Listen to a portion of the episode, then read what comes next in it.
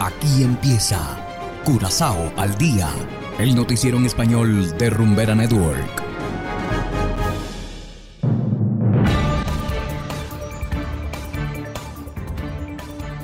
Muy buenas tardes, estimados oyentes de Rumbera Network 107.9 FM.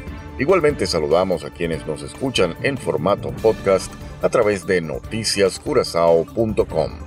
Yo soy Ángel Van Delden y a continuación presentamos los titulares correspondientes al día de hoy, 3 de agosto de 2022.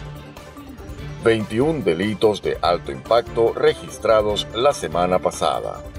Investigaciones revelan que piloto colombiano desaparecido viajó hacia Bonaire. Revocan derechos de aterrizaje a aerolíneas dominicanas en San Martín.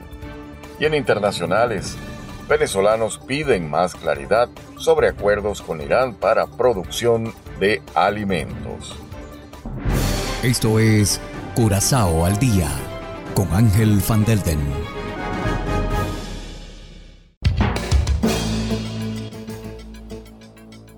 Empezamos con las noticias de interés local. La policía registró la semana pasada 21 delitos de alto impacto por ejemplo, tres atracos tuvieron lugar entre el 25 y el 31 de julio. La policía también registró tres casos de robo de automóviles. Los ladrones se llevaron dos Mitsubishi Lancer y un Kia Cerato. Los vehículos estaban estacionados en el Dreams Hotel y en Ceru Botelier. Además, fueron asaltados siete vehículos, incluso en Bahia Beach, Playa Canoa, y también en Winston Churchill Way. El método más utilizado por los ladrones fue rompiendo la ventanilla trasera. También se reportaron dos robos a viviendas en la última semana. Finalmente, la policía recibió seis denuncias por violencia relacional. Y seguimos con las noticias locales. El desaparecido piloto colombiano Guillermo Cortés Núñez permaneció en Curazao solo una semana. El 21 de mayo llegó al aeropuerto Jato en un vuelo comercial. Posteriormente, el 27 de mayo, partió hacia Bonaire. Así lo informó la policía tras una serie de investigaciones. No obstante, quedan muchas interrogantes por resolver. Familiares del piloto colombiano aseguran que lleva más de 40 días desaparecido. El joven de 23 años vino con intenciones de buscar trabajo en la isla. Según su padre, iba a trabajar para la empresa Falky Aviation, pero la empresa afirma que nunca habló con el piloto. Y continuando con las noticias, en San Martín el ministro Otley ha decidido que los vuelos entre República Dominicana y la isla caribeña podrán continuar solo hasta fin de mes. La medida se produce en respuesta a la decisión de la Autoridad de Aviación Civil Dominicana de prohibir que Winer transporte pasajeros entre los dos países. Otley ha ampliado el plazo para evitar que los viajeros se queden varados.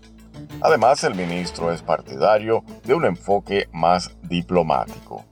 Los intereses de la aerolínea local Winer deben ser protegidos, fueron las palabras de el ministro. Y hacemos ahora una breve pausa y enseguida regresamos con más de Curazao al día.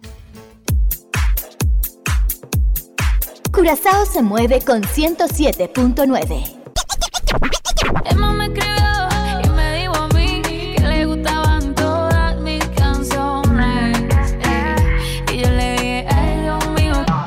Rumbera Network. Llega a activar tu primer sentido.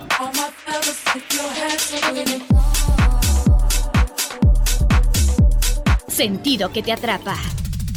El sentido de la rumba y el entretenimiento.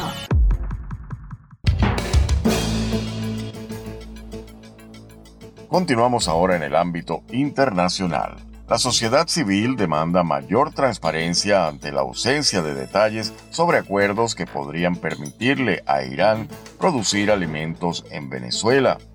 Hacemos contacto con Carolina Alcalde de La Voz de América en Caracas. Adelante.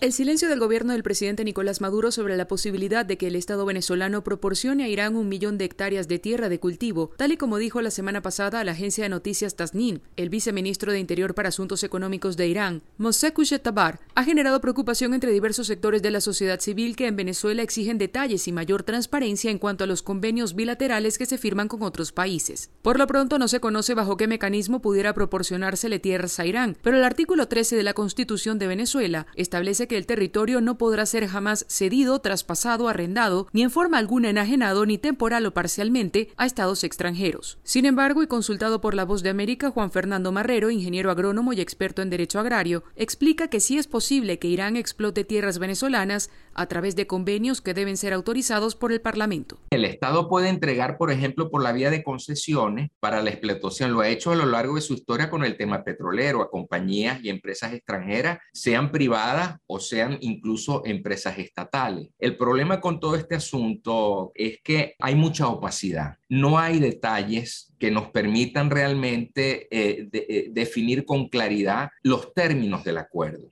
pero existe esa posibilidad. Durante su visita a Irán en junio, el mandatario venezolano firmó acuerdos de cooperación por 20 años en diversas áreas y al subrayar los proyectos conjuntos para producir alimentos en Venezuela y exportarlos a Irán, insistió en que el país cuenta con 30 millones de hectáreas de tierra para el cultivo.